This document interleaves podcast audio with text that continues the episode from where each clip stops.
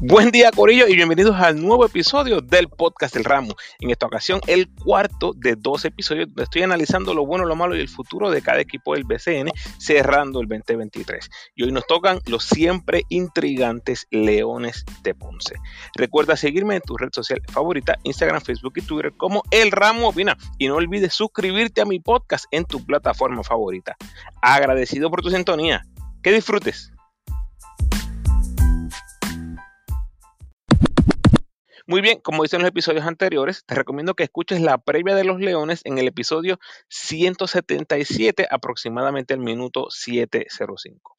Lo bueno, lo malo y el futuro, récord de 17 y 19 en la temporada regular, empates con los indios. Mayagüez ganó el partido de desempate, eliminando a los Leones y dejándolos fuera de los playoffs.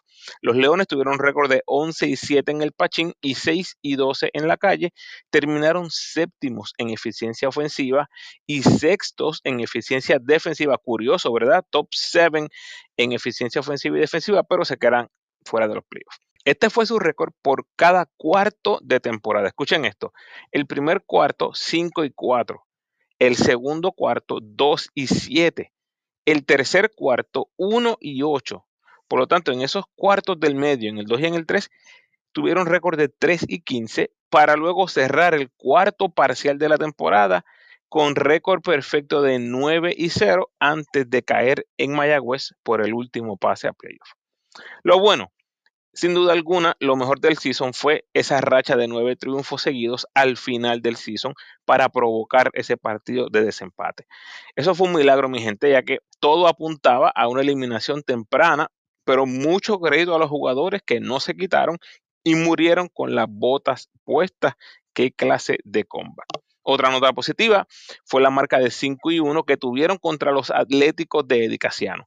Quebradilla fue el único equipo que barrió una serie de seis juegos cuando decapitaron a los Osos de Manatí 6 a 0. Después de ese récord perfecto de los Piratas ante los Osos, esta serie de Leones y Atléticos, que terminó con marca de 5 a 1, fue una de las series más abiertas de todo el season. Y obviamente esto cobra un sentido especial, ya que la rivalidad entre Atléticos y Leones es una de las mejores en el BCN. Aquí hay que mencionar a Yerreel, porque si bien es cierto que tuvo una muy buena temporada en general, la realidad es que cerró el season con números de MVP.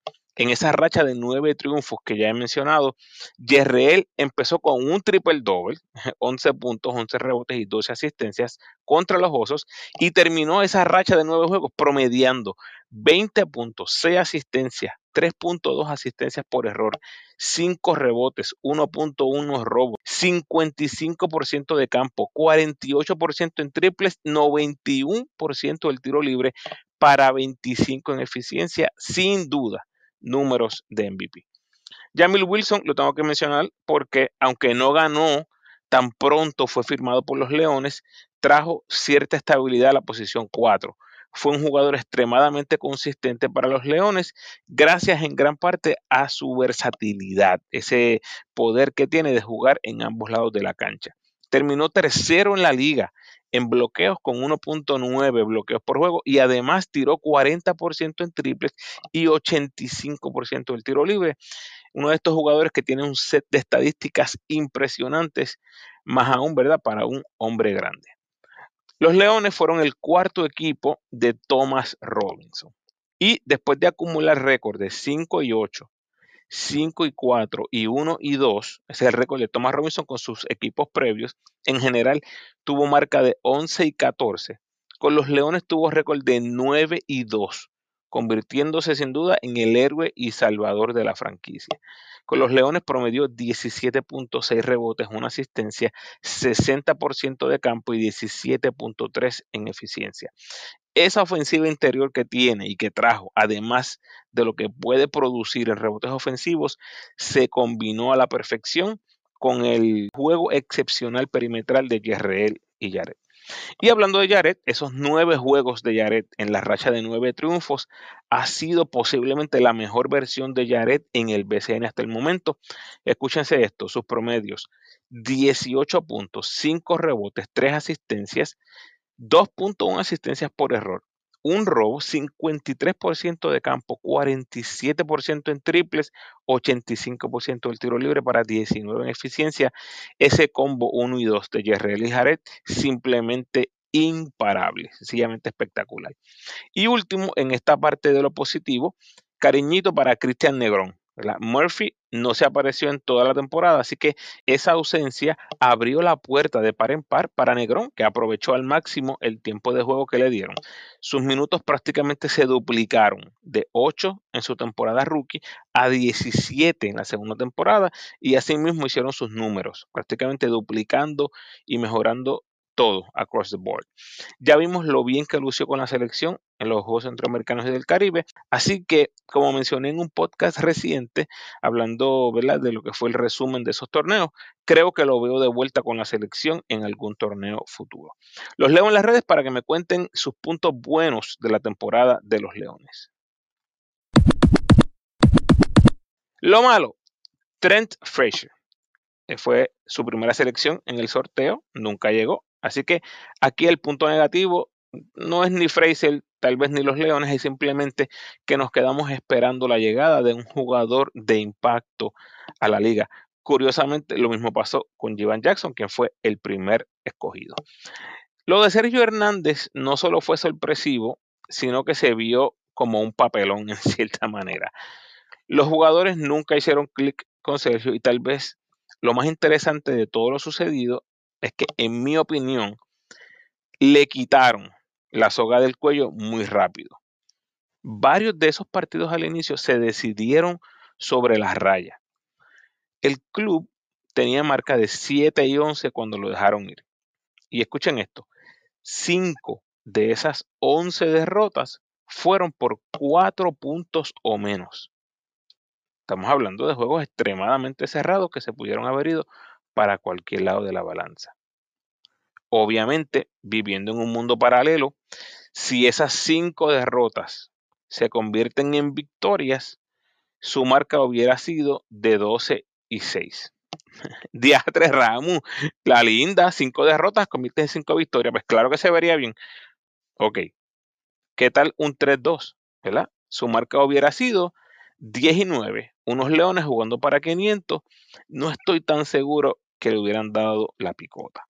Y obviamente no podemos vivir en el what if, ¿verdad? Así que lo que tenemos que concluir aquí es que Sergio no funcionó en Ponce, por donde lo querramos mirar no funcionó. Y lo cierto es que me comentaban durante la temporada que él, Sergio, estaba loco por quitarse casi desde el principio del season. Lo de mantenerlo en la gerencia me pareció un método eh, curioso, donde yo lo veo más como una movida para salvar cara. Ya veremos si los Leones eh, los retienen en alguna capacidad a futuro. Yo honestamente no lo creo. Y hablando de dirigentes, eh, ni vale la pena mencionar lo de Juan Cardona a mitad de season. Por cierto, ¿cómo andamos con el conteo de las pesetas, Corillo? bueno, eh, lo de Jordan Murphy se tiene que mencionar aquí en lo negativo porque era una pieza clave me parece, en las aspiraciones del equipo. Tener un cuatro nativo con experiencia en la selección, ya sea comenzando en tu equipo o saliendo del banco, es un lujo en el BCN. La suspensión de la FIBA ya terminó, pero no se ha mencionado nada de su caso, así que estamos a la expectativa de ver qué sucederá con Jordan Murphy. Lance Stevenson, Chason Randall, Norris Cole y Eric Pascal fueron refuerzos de los Leones bajo promedio, hay que decirlo, o simplemente no hacían fit o no hicieron fit con este equipo. No voy a darle los números porque realmente no vale la pena, pero el récord combinado de estos tipos, y quiero decir, si sumamos el récord individual de cada uno mientras estuvieron con Ponce, el récord fue de 6 y 16, deplorable. Aquí en lo negativo también hay que mencionar los primeros ocho juegos de Jared en Ponce, porque fueron realmente espeluznantes. Ya les dije sus números durante la racha de nueve triunfos, que fueron espectaculares, pero en esos primeros ocho juegos, Ponce jugó para 1 y 7 y Jared promedió 8 puntos, 4 rebotes, 2 asistencias, 41% de campo y 32% en triples, solamente 8.6 en eficiencia. Para un jugador establecido como Jared, esos números definitivamente son muy bajos. Para Mike Rosario, esta fue su primera vez anotando bajo 10 puntos por juego y jugando menos de 20 minutos desde su año rookie. Escuchen esto, bajó 5 puntos porcentuales en el triple de 41% a 36% y 3 unidades de eficiencia de 10 a 7, que eso es un montón. 10 de eficiencia ha sido el promedio de su carrera. Así que ver esa caída de 10 a 7 es bastante sustancial. Todo esto para dejarle saber a los fans de Mike que esto sin duda parece ser el comienzo del fin de su carrera. Le queda Vázquez, aclaro eso, pero ya la producción va a ir en decaimiento. Y por último, Alin Ford, quien bajó 5 puntos porcentuales en el triple de 40% a 35%, bien similar a lo que vimos de Mike Rosario, aún jugando casi 10 minutos por juego más que en la temporada anterior. Yo esperaba más progreso. Por el momento ya veremos si el 2024 se convierte en el jugador que todos esperamos ver, un tirador letal de los tres puntos que a su vez expanda otras áreas de su juego como poner la bola en el piso, crear para sí y convertirse en un excelente defensor. Tiene el físico y las habilidades para hacerlo en el BCN. Hasta aquí lo negativo, los leo en las redes para que me cuenten sus puntos malos de la temporada de los Leones. Y el futuro, eh, sin duda, una de las temporadas más locas en la historia de la franquicia y uno de los equipos más difíciles de analizar mirando a futuro. Esto fue un sube y baja, una montaña rusa. El 10 de julio anunciaron el contrato de Jared. Y después de eso, prácticamente llevamos cuatro meses en silencio. Y este silencio dice muchísimo y me parece que el mensaje es claro. Vamos a construir en base a cómo terminamos la temporada pasada. Me viene a la mente ese dicho que dice, si no está roto, no lo arregles. La pregunta aquí es, ¿están seguros que no está roto? ¿verdad? Una pregunta casi reflexiva para la gerencia y los fanáticos de los Leones. Ese cuadro de Jerrell, Jared, Ford y refuerzos en la 4 y la 5 me parece fácilmente repetible. Entonces sumas del banco a Cristian Negrón, Jordan Murphy y Yao López para descansar a los hombres grandes y tienes a Rosario para rotar a los guards. Entonces, con una pieza como Frazier, olvídate, tendrías un equipo más que completo y de nuevo para mucha gente estarían en la corta lista de contendores al campeonato, tal y como sucedió en la temporada pasada. Con ese núcleo de jugadores en mente, me parece que la pregunta obligada en estos momentos es qué está pasando con la plaza de dirigente. Eso obviamente, no solamente yo, mucha gente en Ponce está al pendiente de qué va a pasar con la plaza de dirigente de los Leones de Ponce. El estatus de Murphy ahora mismo lo desconozco, como mencioné hace unos segundos, y esa es una pieza muy importante en este equipo.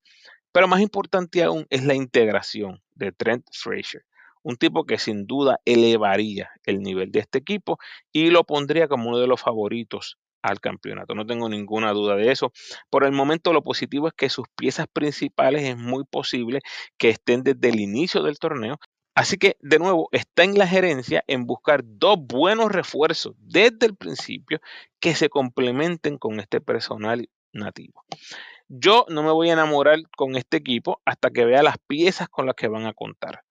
Por ahora, mirando a futuro, perderse los playoffs otra vez sería un soberano papelón y motivo de histeria y locura para la fanaticada de los Leones de Ponce. Hasta que nos trajo el barco Corillo, los leo en las redes para que me cuenten cómo ven el futuro de los leones y los espero en el próximo podcast.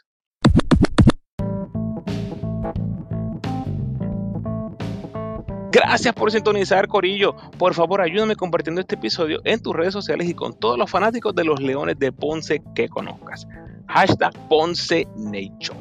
Si quieres seguir disfrutando de mi contenido, te invito a escuchar mis episodios más recientes. En el 208 explico lo que serán las reglas del sorteo para el repechaje que se avecina y les explico en detalle uno de mis ejemplos. En el 209, 210 y 214, los primeros episodios de la serie Lo bueno, lo malo y el futuro de cada equipo del BCN. En el 212, el recap de los boricuas por el mundo para el mes de octubre. Y en el 213, mi repaso y análisis de nuestros equipos de los centroamericanos y del Caribe y los Panamericanos. Te recuerdo cómo me puedes ayudar para que el podcast siga creciendo. Por favor, denme la mano con el rating y el review del podcast en la plataforma donde escuches. A los que me escuchan en Spotify, por favor, un rating de 5 estrellas. Y a los que me escuchan en Apple, tienes la oportunidad de rankear mi podcast y dejarme un review. El rating te toma 5 segunditos y el review de 30 segundos a un minuto. Así que si tienes el tiempo, gracias adelantadas.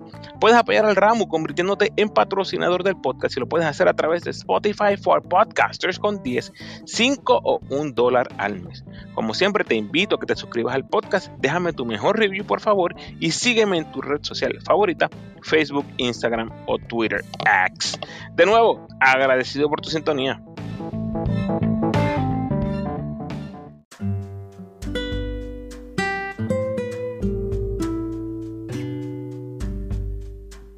El pensamiento de hoy. Todo esfuerzo tiene su recompensa, pero quedarse en las palabras solamente lleva a la pobreza. Proverbios 14:23. Bendiciones.